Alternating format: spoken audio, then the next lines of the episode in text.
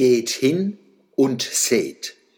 Die Heiliggeistkirche gehört zu den stillen Schönen in Mannheim. In der Oststadt scheint sie sich fast hinter dem Wasserturm und der Kunsthalle zu verbergen. Dabei ist sie ein Kleinod, das unsere besondere Beachtung verdient. Elegant verbindet ihr neugotischer Stil Glaube und Physik. Den Geboten der Schwerkraft folgend, fest in Mannheims Erde gegründet und himmelwärts ragend, leicht, strebend, sehnend. Musik für die Augen. Diese Kirche weiß, wo sie hin will. Im Inneren viel Licht und wunderbare Figuren und Altäre, aber auch großer Renovierungsbedarf. Da wartet noch viel Arbeit in diesem Förderprojekt der Deutschen Stiftung Denkmalschutz. Dieser Stiftung kann man getrost Spenden anvertrauen. Sie ist gut organisiert und zuverlässig.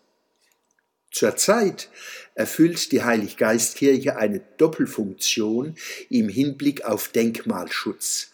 Selbst ein Denkmal von Rang beherbergt sie noch bis zum Sonntag, dem 19.11.2017, die Ausstellung der Deutschen Stiftung Denkmalschutz mit dem Titel Seht, welch kostbares Erbe. Sie kann von montags bis samstags von 10 bis 17 Uhr und sonntags von 15 bis 18 Uhr besucht werden. Ich kann den Besuch der Ausstellung sehr empfehlen, werden dort doch große Beispiele von Bau- und Erinnerungsmalen in Deutschland gezeigt und beschrieben. Kirchen, Schlösser, Brücken, Schiffe, Arbeitersiedlungen, Dörfer, Klöster, Parks, Industriebauten, um nur einige zu nennen. Enorm die Vielfalt, die sich vor unseren Augen entfaltet. Und sie ist echt.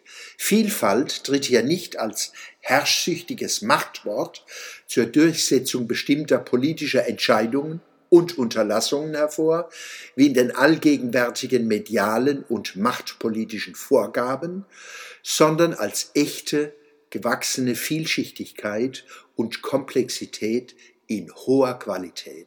In der Heiliggeistkirche und der Ausstellung erleben wir anschaulich, dass es nicht um Vergangenes geht, sondern um Gegenwart, eine Gegenwart allerdings von großer historischer Tiefe und Weite. Bei der Ausstellungseröffnung sprach unter anderem die Ortskuratorin Mannheim der Deutschen Stiftung Denkmalschutz und Blomäulin Helen Heberer. In ihrer kleinen Ansprache hat auch sie Geschichte gegenwärtig gemacht, gelang ihr doch eindrucksvoll, Martin Luther zu bestätigen und den Apostel Paulus zu widerlegen.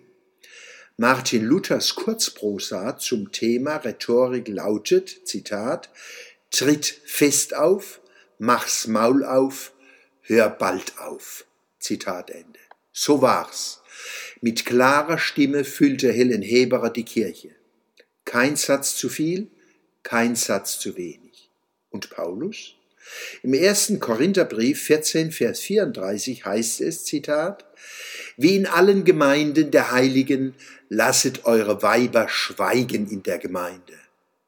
Von wege, Paulus.